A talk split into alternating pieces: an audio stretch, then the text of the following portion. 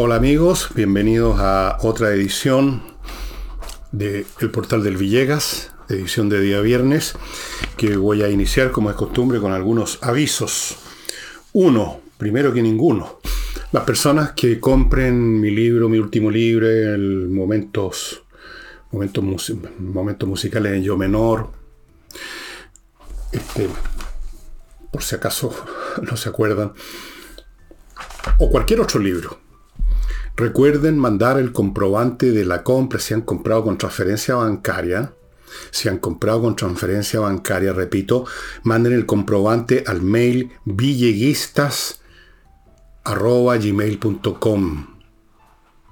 Si no, no podemos avanzar. villeguistas.gmail.com. Si compran con transferencia, manden el comprobante a eso anótelo si va a comprar villeguistas.gmail.com. Eso es lo primero que les quería decir. Lo segundo, el papá de Ignacio me ha contado que primero que no es necesario ya continuar con nuestra campaña. O sea, le ponemos fin oficialmente hoy y les quiere transmitir a todos ustedes su enorme agradecimiento, a todos los que colaboraron, por supuesto, a todos los que se pusieron, aunque sea con una luca una vez, a todos, está sumamente agradecido gracias a esas plata, las que venían de acá y las que venían de otras iniciativas, se pudo, se pudo mantener con, con vida a Ignacio. Ahora esto va a estar a cargo de FONASA, Mientras tanto ya tiene el dinero como para eh, en el intertanto, digamos, seguir con las acciones de salud. Está enormemente agradecido a todos ustedes.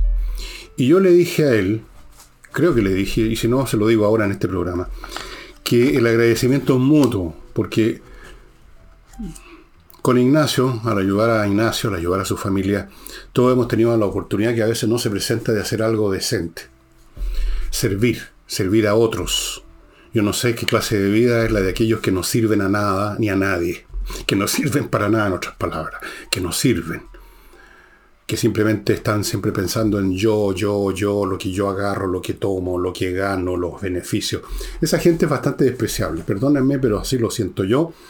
Así que me sentí agradecido, yo creo que muchos de ustedes también, de tener una oportunidad de hacer algo de hacer algo que vale la pena, de mantener una criatura. El día de mañana esa, esa guagua va a tener 20, 30, 40 años, nosotros vamos a estar muertos. Y quizás va a decir, bueno, estoy aquí viviendo y tengo mi familia y tengo mis propios hijos, porque me ayudaron unas personas que nunca voy a saber quiénes son, pero estoy agradecido. Y ese agradecimiento va a reverberar a través de los tiempos. ¿Sí? Eso.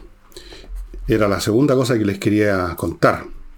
La tercera en cierta forma ya se las...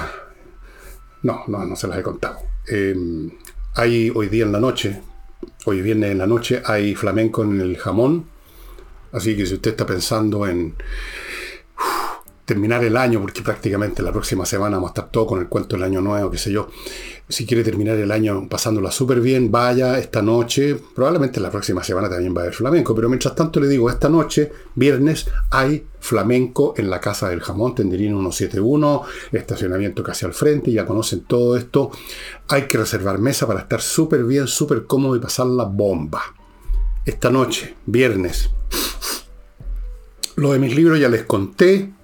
Repito, manden el comprobante a villeguistas.gmail.com y a las personas que alguna vez llamaron a la Unión de Amigos de los Animales y iniciaron, hicieron la parada que están iniciando el trámite para ser miembros, pero se quedaron a medio camino, yo les ruego que terminen el proceso.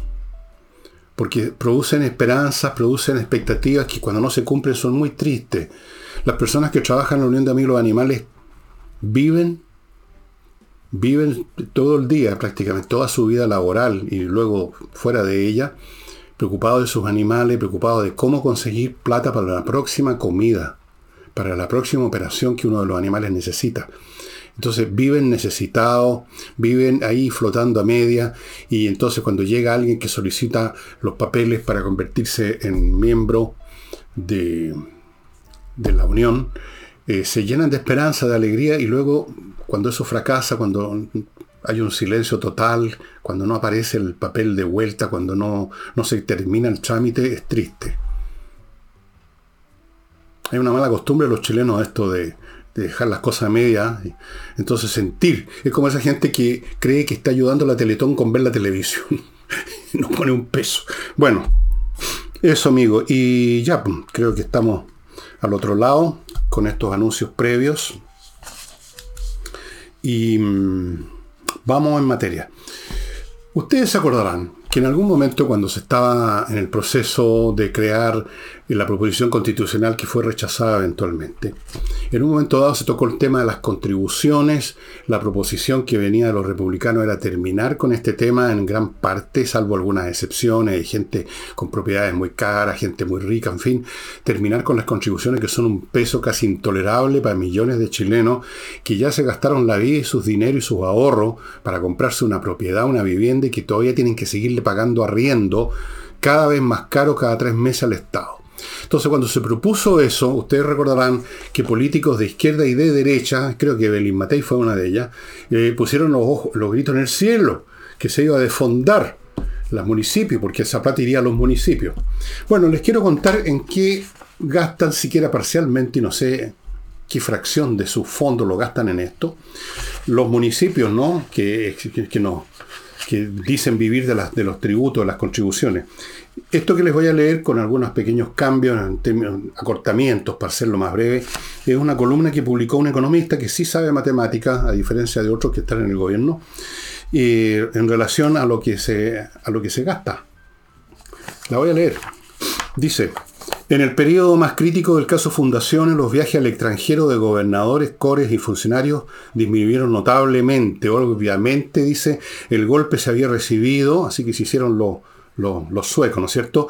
Y estas instituciones comenzaron a ajustar sus misiones, comisiones de servicio y giras que llaman tecnológicas, a lo estrictamente necesario como dice la ley. La ley dice lo imprescindible para el cumplimiento de las tareas institucionales.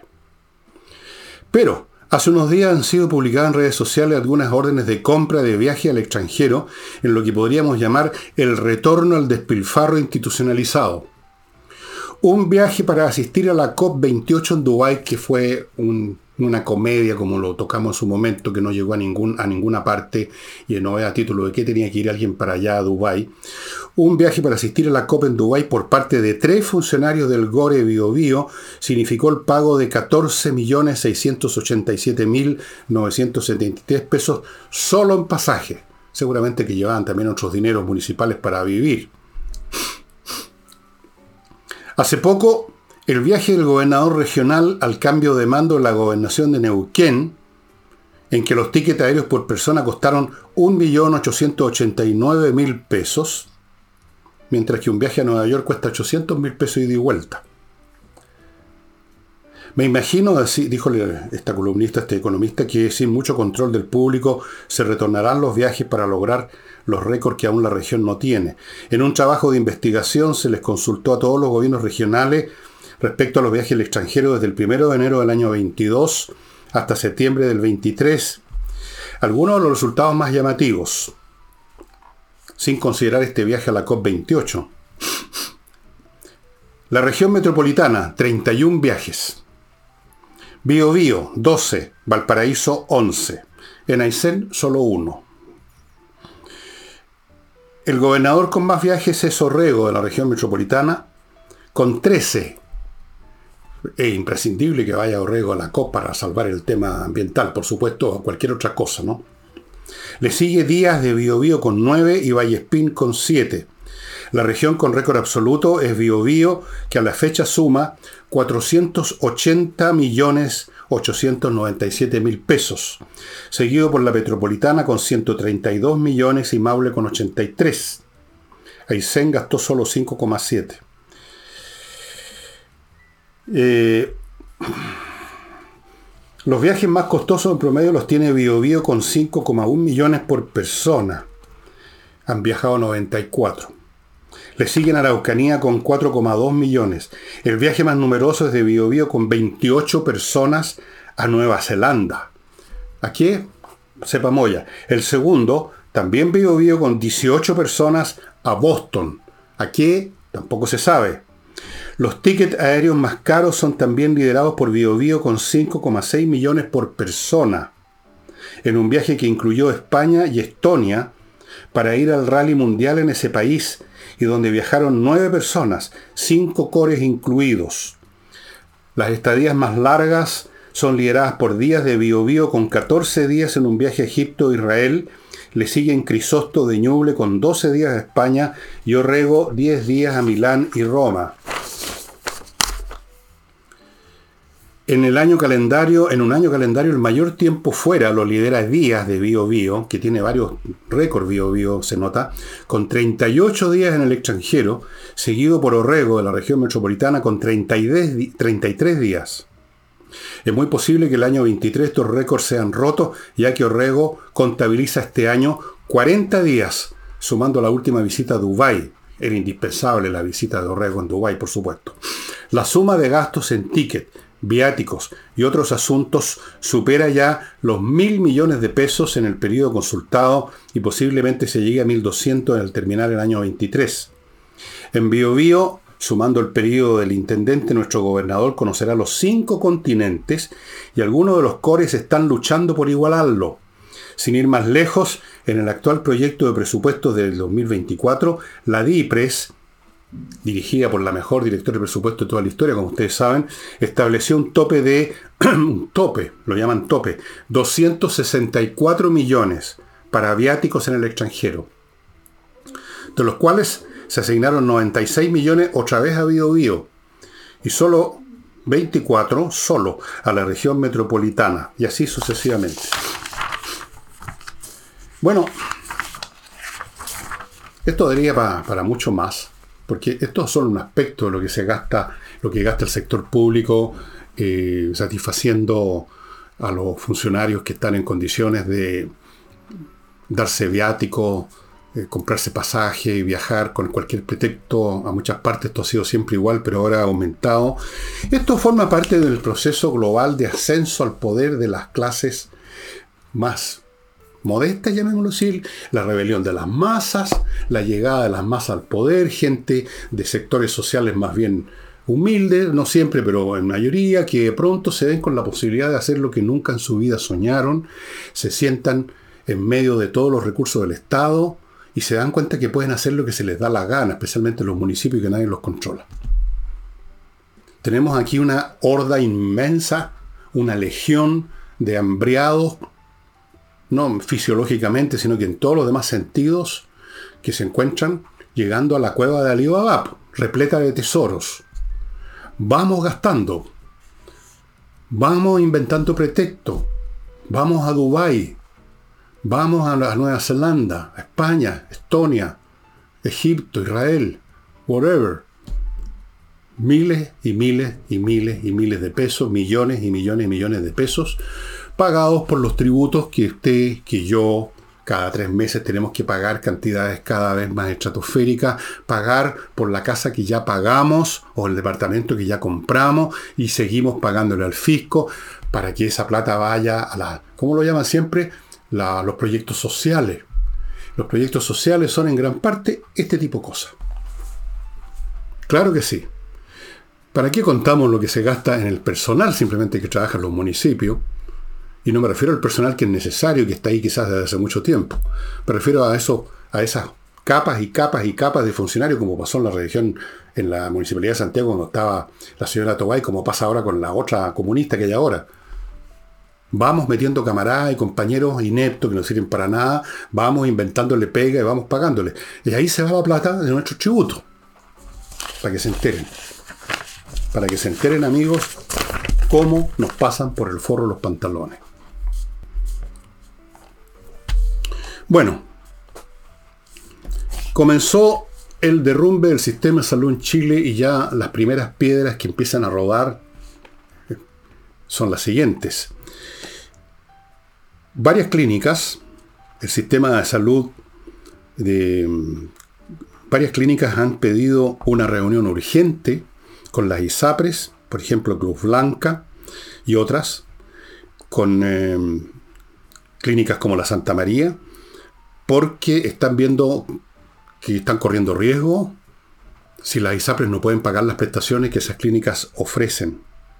Hubo una carta enviada por la red Dávila y otra por la Clínica Santa María.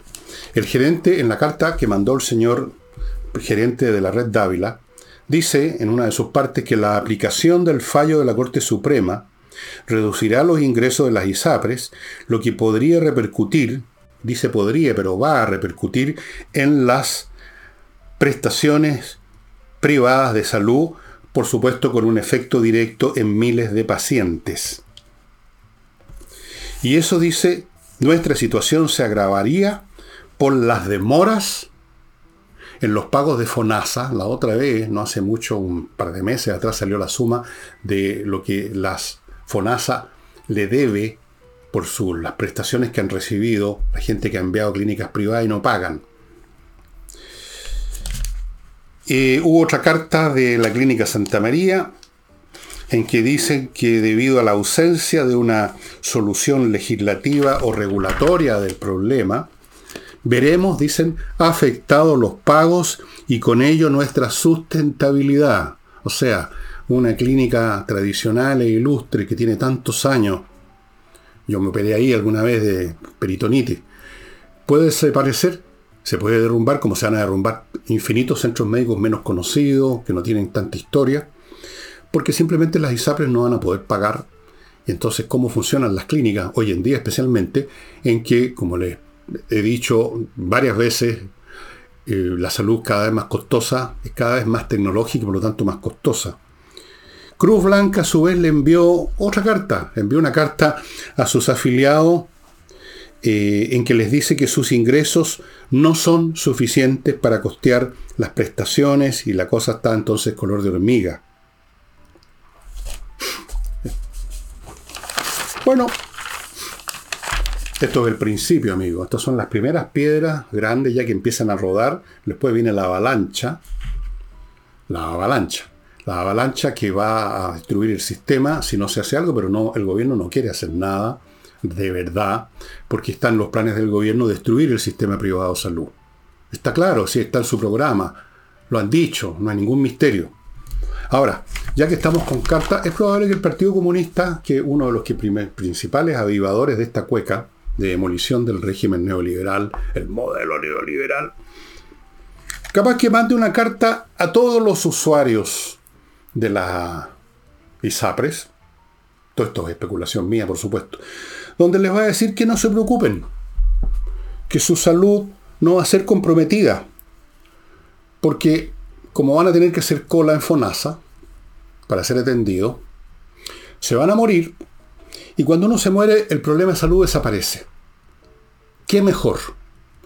Usted estaba con un problema, había que operarlo de un cáncer, había que operarlo no sé qué cosa grave, eh, le dan turno para un año y medio más, se muere, se acabó su problema al tiro. Se acabó el problema suyo, se acabó el problema de la sociedad. Los muertos no reclaman, los familiares tal vez reclamen, pero nadie los va a escuchar, nadie les va a dar pelota, no pasa nada. ¿Qué ha pasado con las personas que ya, ya fallecieron? Porque esto no es ninguna metáfora mía. Las personas que ya han fallecido, porque hay este, estadística, esperando las atenciones de FONASA. No ha pasado nada. ¿Cuál ha sido el efecto político? ¿Ah? ¿Hay movilizaciones callejeras de los familiares de los que murieron esperando? No, ¿no es cierto? Así que esto que está sucediendo, que las clínicas ven que las ISAPRES no van a poder pagar las prestaciones. Las ISAPRES entonces se van a desmoronar. Los afiliados a las ISAPRES van a tener que convertirse, como sea tanto, un señor de un intelecto del porte de una hormiga que quiere fonazar o fanatizar a todo el país, pues encuentra maravilloso este sistema de hacer cola y morirse. Estupendo, es lo mejor, es la solución ideal, es una solución 100%. Se acaba 100% el problema de salud, se lo aseguro. Los muertos no se enferman. Los muertos no reclaman. Los muertos no votan. Estupendo. Estos son los primeros signos. Se demoronan las ISAPRE y con ello muchos prestadores de salud privada, o sea, clínicas, hospitales, centros médicos, tampoco van a poder subsistir porque estaban engranados con el sistema. Ok, vamos a ver entonces las colas que se extendían al punto que a uno lo... Bueno, yo tengo un caso que le he contado a una persona que conocemos nosotros de mi familia, una persona que ha trabajado en mi familia de mucho tiempo, entró cuando era cabra, eh, de, ¿cómo lo llaman ahora? auxiliadora del hogar, o no sé, antes se llamaban empleadas domésticas, pero ahora hay que usar otro lenguaje. Bueno, siempre ha estado con nosotros, ha trabajado conmigo, con nuestra casa, con las casas de mis hijas, va y viene, qué sé yo, forma parte de la familia en cierto sentido. Lleva, ¿cuánto ya? Un año y medio, dos años esperando unas operaciones. La han postergado no sé cuántas veces. Eso va a pasar. Y ahora, si crece la fila, porque la gente de las ISAPRE va a tener que irse a FONASA no por gusto, sino por obligación, bueno, entonces las demoras no van a ser de un año y medio o dos, sino que de cuatro o cinco, lo que sea necesario para que usted se muera y no joda más. Bien, estupendo. Seguimos adelante con la revolución, amigos. Y por supuesto todo esto está legitimado, aceptado y avivado por la votación del domingo, nos van a decir. El público quiere ir a hacer cola FONASA. Así es que yo estoy esperando, yo estoy en un ISAPRE, no sé lo que va a pasar con mi ISAPRE, pero llegado el caso estoy esperando la carta del señor Carmona que me dice, Fernando, no te preocupes más, porque si te enfermas te vas a morir esperando y con eso se acaban tus problemas. Estupendo, bien, estupendo. Vamos a mi primer bloque, amigos. Seguridad y accesos. Controlar el acceso de su condominio de edificios es vital si usted quiere vivir en paz una vez que los delincuentes traspasan el acceso a la puerta principal. No, es chancaca para ellos entrar a los departamentos, entrar a las casas. Así que hay que tener el mejor sistema de control ahí. Esa es la primera y la última línea de defensa.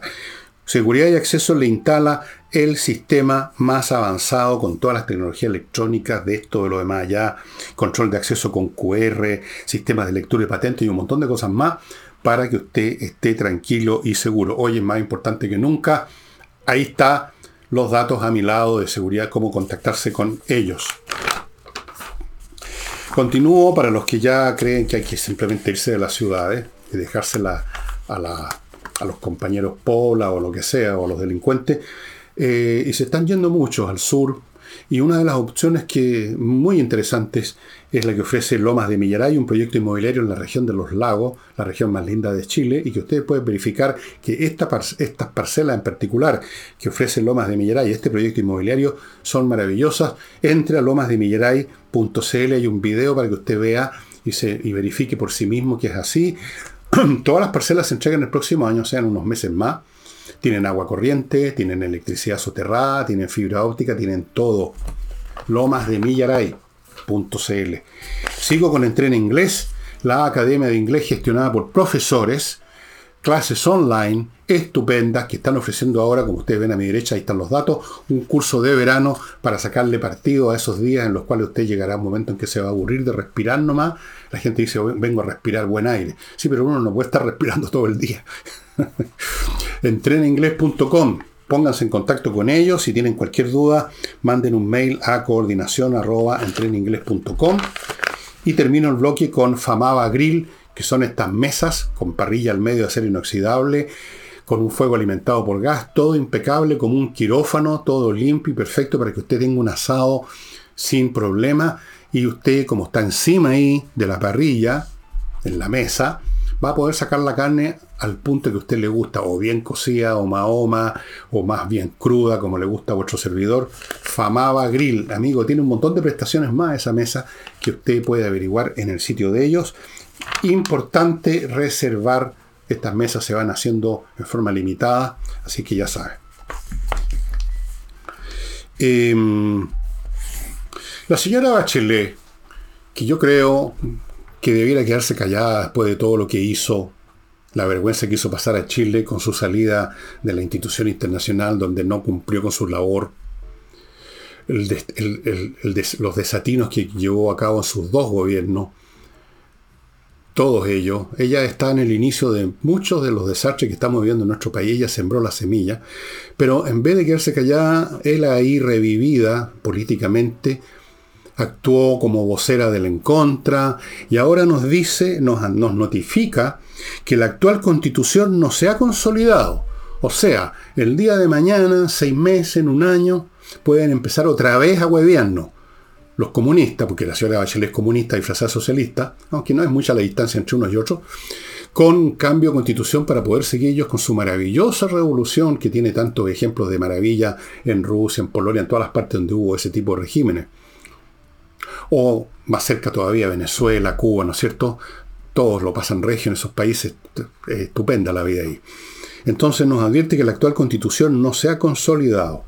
Luego, como si no bastara ese desatino, dijo que a propósito de la oposición, que no había que darse gustito, gustito, gustito político y que era la hora de llegar a acuerdo. Traduzco, ríndanse ante nuestras ideas y nuestras agendas. En eso consiste llegar a acuerdos con los comunistas, con los izquierdistas, con los revolucionarios. Rendirse. Agachar cabeza. Y para la señora Bachelet, parece, el impedir o tratar de impedir que nos roben la plata de nuestras cotizaciones para ir a un fondo común o que nos roben parte del aumento de, lo que vamos a tener que pagar de lo que van a tener que pagar la gente que está cotizando. Yo ya salí de eso, ya soy un jubilado desde ese punto de vista. Eh, eso para ella es un gustito, no es algo importante, es un gustito nomás. E impedir que se destruya el sistema de salud privado es un gustito e impedir que la educación privada sea arrinconada y que la educación pública se convierta en una especie de campamento de adoctrinamiento de terroristas y lanzadores de molotov y de, y de alternativas sexuales que no quiero ni describir, eso es un gustito. Para la señora Bachelet todas esas cosas importantes son un gustito. Y son un gustito nomás. Entonces no vale la pena defender estos puntos. No vale la pena oponerse a, Ahora, por supuesto, la señora Bachelet como buen izquierdista no tiene un mínimo de sentido común y de lógica, porque si es un gustito oponerse a sus planes, significa que los planes también son un gustito, o sea, también son algo diminuto. Si es diminuto oponerse es porque es diminuto aquello a lo cual se oponen, ¿verdad? Es lo que nos dice la lógica. Gustitos. No, señora Bachelet, yo espero que por lo menos algunos en los sectores de oposición no van a ceder ni van a ir a instalarse con usted o con otro a una mesa a firmar el acta de rendición porque ustedes creen que el domingo ganaron. No sé qué creen que ganaron, no ganaron nada, señora Bachelet. Haga el ejercicio, aunque no sé si usted sabrá un poco aritmética, de restar de esa de la votación de la en contra, la gente que votó en contra no porque son favorables al gobierno, sino porque son favorables a la constitución de Pinochet, como ustedes mismos la calificaron, la constitución de los cuatro generales. descuente también los que creyeron que estaban votando contra el gobierno por el voto en contra. Descuente todas las razones del mundo que se juntaron en, ese, en esa sola votación, totalmente distinta unas de otras. Y luego dígame en qué aspecto de esa votación había un espaldarazo a la agenda del gobierno.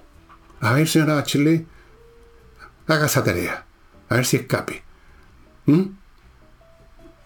Señora, sus planes, los planes del gobierno, su afán de demoler el modelo neoliberal que con, con, el cual también le fue a usted y a tanta gente de la izquierda que se llenaron los bolsillos con muy buenos negocios, dicho sea de paso, que entraron en todas clases tratativas con el mundo privado, que saquearon lo más que pudieron las arcas fiscales. Por Dios que les fue bien. Pero ahora lo quieren demoler. Lo quieren demoler no para hacer una patria así monástica, austera, espartana, donde nadie se, se, puede robar ni una chaucha, nadie puede viajar a, a, a Dubái, nadie puede hacer ninguna de esas cosas. No, quieren perfeccionar la máquina de exacción del público, quieren perfeccionar el saqueo del público. Espero que haya sectores en la oposición que no se van a plegar a su llamamiento a, abandonarlo. ¿Cómo lo llama usted? Gustito. Los gustitos. Y ahora como para aliviarme un poco tener que examinar estas cosas que tenemos que vivir en Chile. Tenemos que tolerar estas frases, tenemos que tolerar estas medidas, tenemos que tolerar los dos años todavía. Dos años. Se nos van a hacer eternos. Voy a Argentina. A mí me da esperanzas ver lo que pasa en Argentina, porque Argentina, dada la situación que tenía, el que haya aparecido una figura como Milei y que esté haciendo o intentando hacer lo que hace, da esperanzas que nuestro país también podría salir adelante. Eh, anunció un inmenso paquete de medidas, inmenso paquete de medidas que tienen como objetivo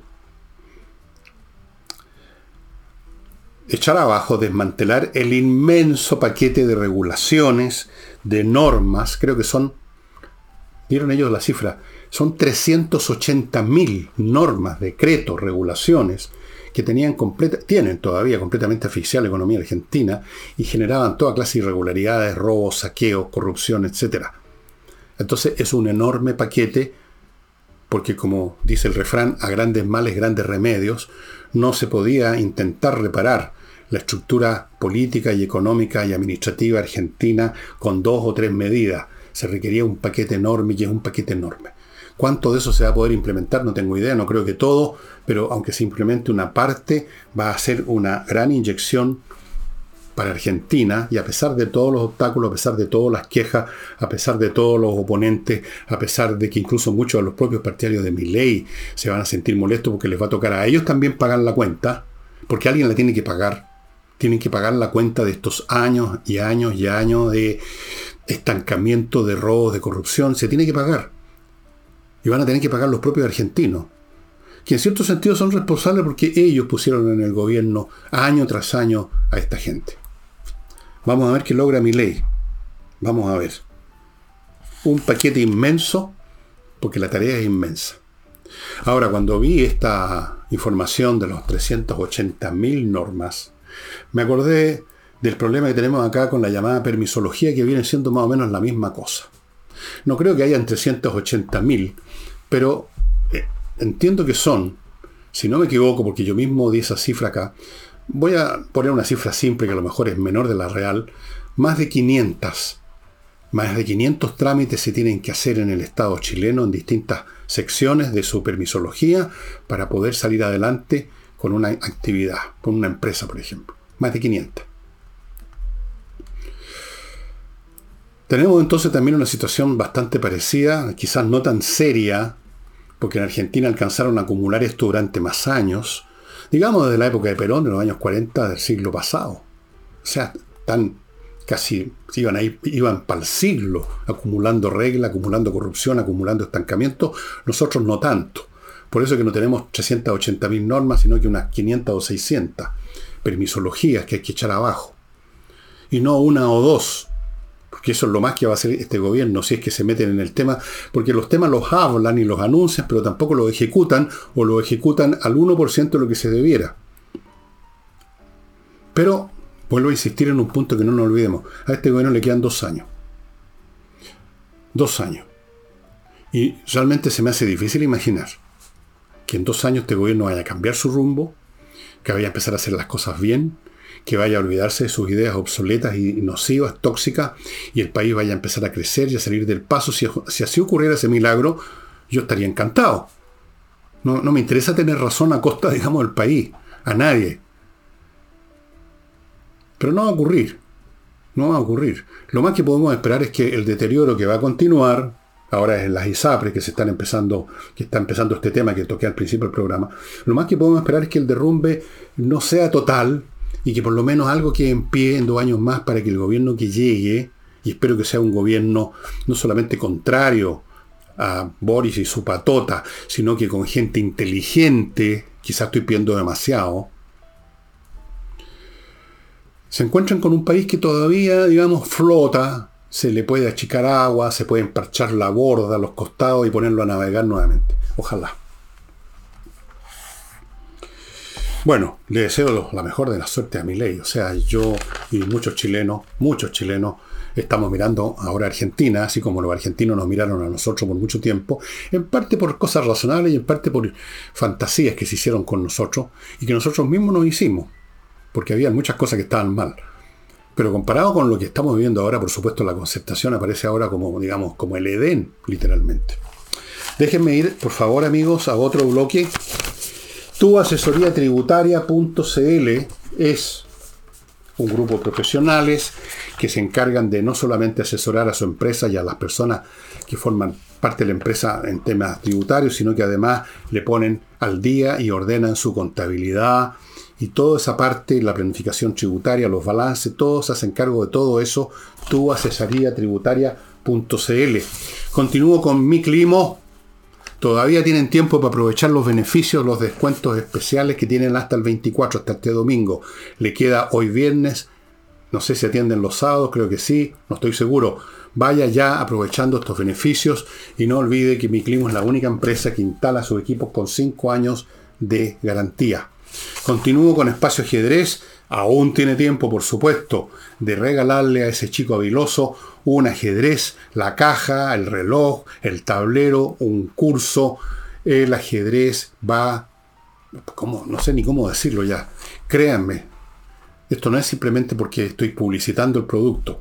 Es verdad, el ajedrez fortifica el intelecto, lo disciplina, lo sistematiza, lo ordena.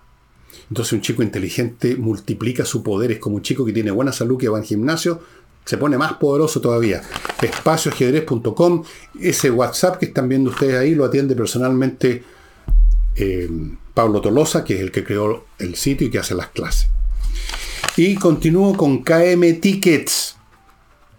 No espere a veces indefinidamente que va una oportunidad, una ganga para pagar pasajes para ir a un viaje. Siempre en KM Ticket usted va a encontrar las mejores opciones. Por ejemplo, Río de Janeiro desde 209 lucas. Lima desde 151. Arica desde 79 mil pesos. Puerto Montt desde 37. KM Ticket, el outlet de sus pasajes aéreos. Ingrese ahora a kmticket.com el nombramiento de Vidal como presidente del directorio de Televisión Nacional ha producido, por supuesto, toda clase de reacciones. Dentro de la propia Televisión Nacional estuve viendo una intervención de Santiago Pavlovich, que es un hombre muy respetado en el mundo de la televisión, un hombre serio, y hablaba del premio que habría recibido. Todo el mundo habla del premio que recibió Vidal por su papel en la campaña del En Contra. Yo no sé si el papel de Vidal fue tan importante, si realmente él ganó votos o no, pero en fin, está en el barco ganador, así que había que premiarlo, un personaje que es la política que circula. Entonces, en vista de que se estaba hablando del premio para Vidal, saltó la señora Vallejo al escenario a decir que no, pues, que esto no era un premio, sino que obedece a la trayectoria de Vidal. ¿Cuál trayectoria?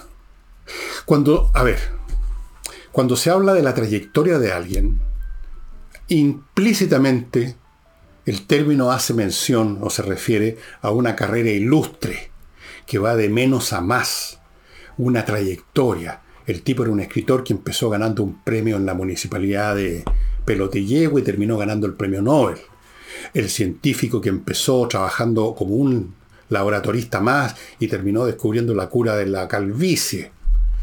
Una trayectoria se refiere a algo ilustre, sólido, una continuación, una acumulación de fama, de logros. Eso significa hablar de una trayectoria.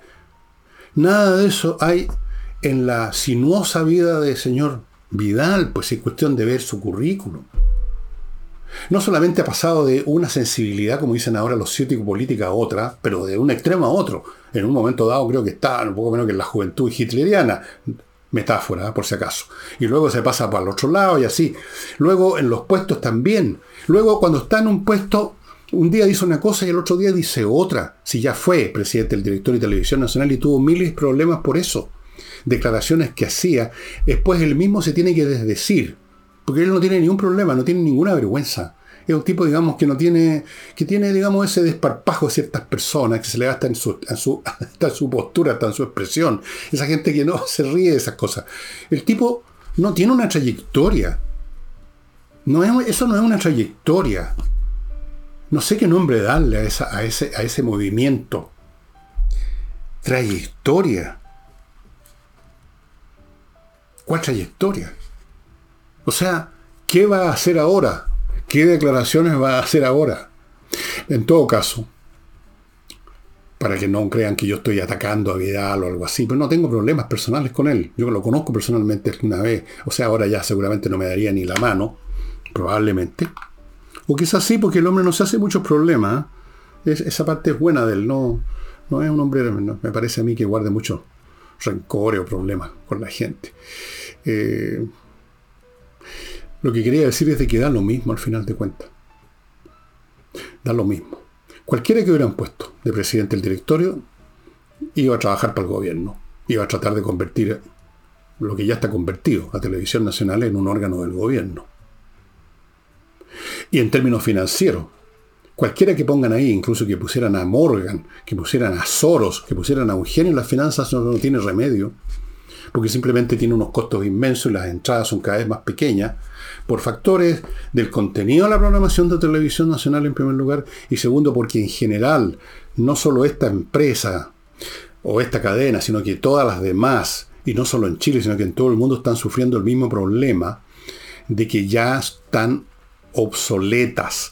La gente está ahora usando otros medios, desde luego la Internet, YouTube, los canales de Internet y la televisión, estos monstruos que tuvieron su momento de gloria en los años 50 en el mundo y ya a partir de los 60 y 70 en Chile y en todas partes, era la entretención de la gente, la gente ahí veía las noticias, ahí veía las películas, ahí veía los programas, se acabó, se está acabando. Menos público, menos publicidad y sigue estando, sin embargo, a la carcasa institucional, los grandes edificios, cientos, miles de empleados, unos costos operacionales salvajes. Eso no lo resuelve ni un mago. Ni Mandrake el mago resuelve eso. Ni un genio de la finanza. Salvo que lleguen, digamos, a echar abajo la cosa. Eso ya no funciona. Y está claro que Vidal no es un genio de la finanza, no es un genio absolutamente de ninguna cosa. A lo mejor se le podría decir que es un genio de, la, de las volteretas. ¿ah? En una de esas califica. En una de esas califica para eso. Así es que la trayectoria, bueno, Vallejo dice estas cosas con esa seriedad que tiene esa cara seria. Puede decir que 2 más 2 son 3 y lo dice con una seriedad tremenda. Em, permítanme ahora un bloque rápidamente. Compreoro.com, ya sabe, puede comprar oro, puede comprar plata en lingote, en moneda y tener una reserva que no se va a arruinar, deteriorar jamás, porque el oro y la plata son en sí mismo valor. Punto. Así que compreoro.com. Continúo con Life Balance, una empresa que va a su casa con un, todo un equipamiento, mide todas las variables de su cuerpo, habla con usted y después de eso le da una guía alimenticia. No digo dieta porque no es una dieta, es una guía alimenticia para que usted esté mucho mejor, para que logre los fines que quiere, bajar de peso, qué sé yo, o eliminar ciertos problemas de salud. Ellos le van a dar la guía alimenticia después de todo este estudio amigos, Life Balance. Sigo con tienda ancestral que está ubicada en Frutillar, que produce esto que ustedes están viendo, estos productos de fibras naturales, eh, como se llama, pantallas de lámpara y otro tipo de cosas hechas con fibras naturales muy bonitas, tienen diseños nuevos, son maestros artesanos que están hace 20, 30, 40 años en esto, se conocen con los ojos cerrados. Este trabajo lo hacen perfecto y los precios son muy interesantes, hay grandes rebajas y despachan a todo Chile. Tienda ancestral .cl. Entre al sitio y vea lo que tienen a su disposición. Se habla de un mega fraude que hubo de cuatro o cinco grupos, ustedes pueden ver los detalles en la prensa, que defraudaron al fisco en una suma total increíble, 240 mil millones de pesos. En general, el fraude consistía en trucos para emitir boletas falsas, para bajarle los pagos de impuestos a otras empresas y una serie de enredos que da lo mismo, usted los puede ver en la prensa cómo era la máquina de estos distintos grupos, todos fueron finalmente capturados, detenidos, algunos están ya con prisión preventiva, etc. A lo que yo quiero llegar, porque los detalles por concreto no los voy a dar, y si usted está interesado los va a ver en la prensa, es que el Estado entonces no tiene capacidad para protegerse, para protegerse de que no se, hace, no se haga uso contra él de sus propios instrumentos, como son el tema, por ejemplo, de las boletas, de los impuestos, de las facturas, todas esas cosas. Este es el Estado que el gobierno actual quiere hacer crecer. Este es el Estado que para la ideología de estos personajes es la solución de todos los problemas. El Estado. El Estado que no es capaz de cautelar la plata nuestra, porque la plata del Estado es la plata que viene de nuestros bolsillos. Incluso si viene el cobre, porque el cobre es de todos los chilenos, no es del Estado. El Estado es una máquina administrativa, por lo menos en teoría, ahora ya la están convirtiendo en un aparato chic. 240 mil millones de pesos. ¿Con qué alegría uno va a recibir entonces? Una reforma tributaria llamada ahora, ¿cómo lo llaman? Pacto para el Desarrollo, para el Crecimiento, no sé qué imbecilidad inventaron, seguramente le van a cambiar el nombre de nuevo. ¿Con qué alegría vamos a pagar más impuestos? Nos van a cagotar más. Desde luego con las contribuciones ya vimos qué, sucede con buena parte de esa plata que va a los municipios. ¿Con qué alegría vamos a pagar si vemos que ese fisco no es capaz de cautelar esa plata y aparecen cuatro o cinco grupos de fascinerosos y se meten al bolsillo 240 mil millones de pesos? ¿Y cuántas, cuántas organizaciones criminales o individuos criminales más le roban al fisco, o sea, nos roban a nosotros? Muchas más, por supuesto, pues. Este Estado, que todos ven como una solución de nuestros problemas, es parte de los problemas, es el principal problema. Es lo que pasa en Argentina. Y ahí tienen a mi ley que quiere desmantelar ese Estado. Aquí en Chile debiéramos desmantelar este Estado que tenemos. Desmantelar la permisología que ahoga a las empresas. Desmantelar sus sistemas impositivos que ahogan a las personas, también a los contribuyentes. Desmantelar esa suma infinita de ministerios que solo tienen como objetivo darle pega a los incapaces, a los barbudos y bigotudos y a las señoras del mundo progresista. habría que desmantelar todo eso, dejémonos de cosas. Pero no, no la vamos a desmantelar, parece. Todo lo contrario, ha seguido creciendo más gente, más ministerio, más departamento, más tributo, más impuestos, más contribuciones. Y parte de esa plata se va en gastos, en, acciones que no sirven para nada, en proyectos fallidos, en viaje al extranjero, en sueldos, en mantener funcionando empresas que, no, que, no, que son una ruina como Televisión Nacional de Chile. Para eso va nuestra plata. Para eso nos quieren sacar más plata del bolsillo.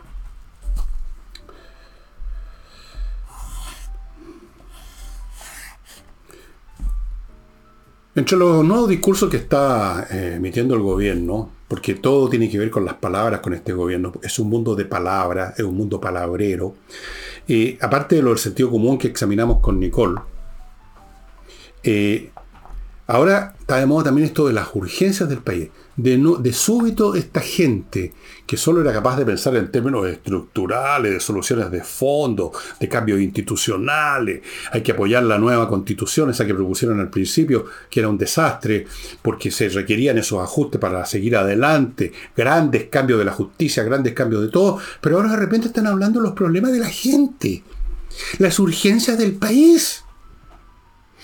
Y en virtud de ese pretexto, no, no quieren discutir por ahora, no la rechazan de plano, porque sonaría muy feo para el público. Eh, la idea de las reformas políticas, que entre otras cosas, que venían en la proposición que rechazamos, los chilenos, de eliminar, de, disminuir el número de parlamentarios, de pedir un porcentaje mínimo para, que, para la pura existencia de los partidos, un montón de cosas para terminar por la fragmentación, la atomización de la política chilena. Todo eso visto con buenos ojos por la inmensa mayoría del público, por supuesto, que tiene, mira con desprecio a los políticos. Pero estos señores son ellos los políticos, son, son parte de esta situación, son congresales, son miembros, digamos, de ese mundo. Entonces, ¿cómo querrían hacerse el araquiri? Entonces, pero como no lo pueden decir, de frentón ante el público, decirle, mire, nosotros queremos seguir con la mayor cantidad posible de congresales, ojalá hubieran más. Nosotros queremos seguir multiplicando las posibilidades de tener pega, de echar a, nuevas y nuevas instancias de gobierno, de la vida de la nación, con cargos de representación para, abro comillas, perfeccionar la democracia. Como no le pueden decir eso al público, entonces lo que dicen es que por ahora hay que preocuparse de la urgencia. Más adelante en una vez se lo discutimos. Los problemas de la gente. Eh, Permítanme un último bloque, amigos, y, y, y tengo otros temas y quiero mostrarles un libro además. Edisur, no se olviden, Edisur tiene un local en compañía 1025 donde hay una serie de títulos muy importantes, entre ellos, no sé dónde lo puse ya, este libro, aquí está, que le va, si usted es una persona de esas que lee, que quiere entender lo que pasa en el país o lo que ha pasado, cómo funciona la cultura latinoamericana, en fin, todo eso, este libro fue, es y será una mirada totalmente distinta a las neomarxistas que hasta ahora, hasta el día de hoy, todavía imperan y que culpan de todos los problemas de Latinoamérica al imperialismo norteamericano, a la explotación del hombre por el hombre, a, la desigualdad, a los términos de intercambio. Yo conozco esa fraseología porque era la que se escuchaba en mi época, desde que yo era escolar. Ahí está, ese libro en Edisur, pero además hay otros títulos, como le digo. Continúo con González y compañía, un buffet de abogados dedicado única y exclusivamente a temas penales, temas serios, temas importantes contemplados en el Código Penal y han tenido éxitos muy relevantes. Son eh, uno de los mejores, si no el mejor, buffet penalista de Chile. Sigo con Hey, un corredor inmobiliario que todavía vende, porque muchos corredores hace rato que no venden nada él vende por sus métodos, porque trabajan todo el día, porque se dedican a pocos. No, tienen 400 pedidos, sino que se seleccionan unos cuantos y se dedican de cabeza a eso. Y remodelen una empresa con puros profesionales para remodelar su casa, su departamento, lo que sea, y dejar la tiquitaca, las paredes, los pisos, la mueblería de cocina, cambiar estructuras internas, qué sé yo, cosas más de más dimensión, como sé yo, construir otro piso arriba, o bajar el que había, o echar abajo un muro para ampliar el living, o achicar, todas esas cosas. Puros profesionales, póngase en contacto con ellos, no caiga en manos de maestros chasquilla. Bueno, el último tema. Hay una señorita o señora, no sé, que fue comisionada en la segunda, para la segunda proposición, comisionada en la DC, se llama Paz Anastasiadis. O sea, me parece que es de origen griego este apellido. Sí, eh, que dijo que la democracia cristiana y el PPD prefirieron sumergirse en los ideales de la izquierda. Y yo me pregunto, ¿cuáles ideales? ¿Cuáles son los ideales del PPD, por ejemplo? Por lo menos la democracia los tuvo en un momento. En los años 60 hablaban de la revolución en libertad. Y más o menos hacían referencia, hacían algunos escritos semi semiteológico o semisociológico de, em, qué sé yo, de algunos escritores, digamos, con cercanía espiritual a la iglesia, a la, a la, cristiandad. Había algo ahí, algo. Mucho era pura fantasía, pero había algo. Pero el PPD, ¿cuáles son los ideales? ¿Cuándo ha tenido ideal el PPD? Si incluso en su fundación se presentó y se ofreció como un partido instrumental, no como un partido ideológico, no como un partido con idea o con principio, instrumental para terminar con el régimen de Pinochet. Esa era la razón de ser del PPD. Nunca tuvo ideal y mucho menos ahora, después de todos estos años. Ustedes saben perfectamente quiénes dirigían y, y todavía quienes están detrás del PPD y manejando las cosas en un estilo que hace recordar al Capone y otros por el estilo. ¿Cuáles ideales? Paz Usted lo dijo así y probablemente porque una mujer inteligente sabe perfectamente que aquí no hay ningunos ideales de la izquierda. La izquierda en sí misma, aquella a la cual se apegó la DC y el PPD, no tiene ideales hace tiempo. hace mucho tiempo que entraron en un proceso de quiebre ideológica total con el derrumbe del mundo socialista. Es quiebra por liquidación por incendio lo que venden en este momento. La izquierda no tiene nada. Y la DC y el PPD menos todavía en lo que se sumergieron el PPD y la DC es en las pegas. Esos son, a lo mejor usted los puede llamar ideales, paz. Se sumergieron en, en el ideal de tener pega, en el ideal de llegar a algún cargo de gobierno, en el ideal de estar en listas de candidatos para alguna cosa, en el ideal, digamos, de tener un ingreso fuera del mundo privado donde nunca les ha ido bien a esta gente. Esos son los ideales en que se sumergió la democracia cristiana y el PPD. Lo de la ADC, por último, el PPD da lo mismo, porque nunca fue nada ideológicamente. Es una, especie de secta eh, oportunista, de políticos que venían reventados del Partido Socialista, venían de rebote y fueron a al PPD. Es el cementerio donde mueren los elefantes del socialismo. Eso fue al principio y ahora la cosa pesta porque los elefantes murieron hace rato y se están descomponiendo. Pero no se podía nunca esperar nada, así que da lo mismo. Pero la DC, ideales de izquierda. No existen los ideales de izquierda paz. Existieron, pero ya no existen. incluso cuando existían no eran ideales, eran clichés. Clichés que nunca funcionaron, que fueron la ruina, ahí donde se aplicaron. Eso es lo que le ofrece la izquierda. Pero ahora ofrece pegas, están en el gobierno. Así que ahí se están sumergiendo lo más que pueden, lo más que pueden los señores del PPD y de la democracia cristiana, en las pegas.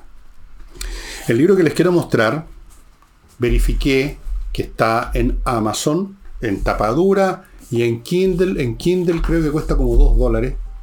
Es un libro para los interesados en la historia de la antigüedad clásica. Así que los que no les interesan pueden ya cortar el programa. Es este libro que lo estoy releyendo, un libro excelente. El ascenso de los griegos.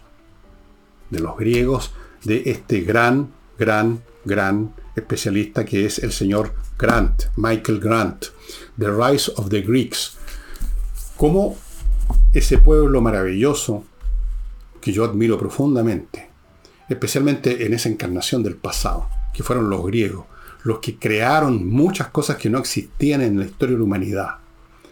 La matemática propiamente tal como ciencia y no meramente tener un sentimiento práctico de cómo sumar algo con otra cosa, sino que como cuerpo teórico. Los que crearon también la filosofía como cuerpo teórico, los que crearon tanta belleza en su arte plástico, los que inventaron el teatro, los que crearon la Odisea y la Ilíada, un pueblo fantástico que está en el corazón de nuestra civilización, a pesar de todos los siglos que han transcurrido, están latiendo en la profundidad del organismo que llamamos civilización occidental.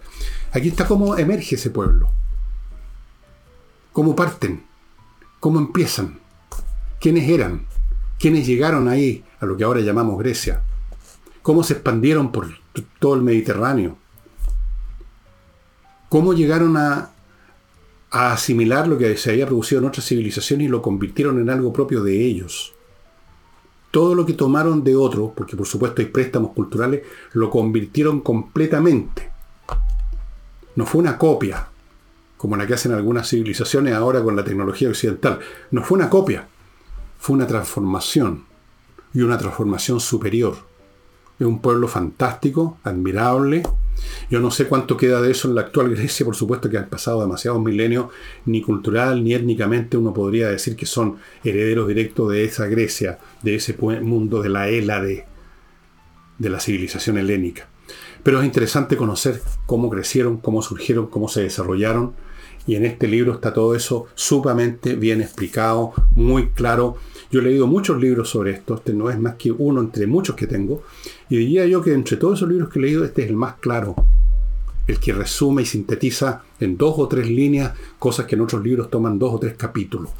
Amigos, a los interesados en la historia de este gran pueblo, el pueblo griego de la antigüedad, y espero que sean un gran pueblo hoy en día también, ¿por qué no? The Rise of the Greek de Michael Grant está en Amazon en tapadura como este. No en la misma cubierta, sí, creo que otra editorial incluso, pero sobre todo está en Kindle. Usted lo puede bajar en 5 minutos más por un par de lucas, un par de dólares, menos de 2 lucas. Y eso sería todo, estimados amigos. Para mañana sábado creo que voy a desarrollar el tema de, la, de las drogas voy a desarrollar el tema mirando la historia de todos los tiempos, cómo es y por qué que el tema de los psicotrópicos ha sido, ha estado no solo siempre presente en todas las civilizaciones y sociedades, sino que ha sido muy importante. Ha estado presente en una forma heavy, siempre, de distintas maneras, con distintos elementos, con distintas drogas. ¿Por qué? ¿Cómo? Un poco de historia y un poco de análisis. Eso es lo que espero hacer para mañana, salvo que ocurriera alguna cosa imprevista, que se desate alguna nueva guerra o alguna situación así, ahí veremos. Pero en principio es eso. Y sería todo por hoy, estimado amigo. Muchas gracias por su atención y nos estamos viendo, espero, este fin de semana.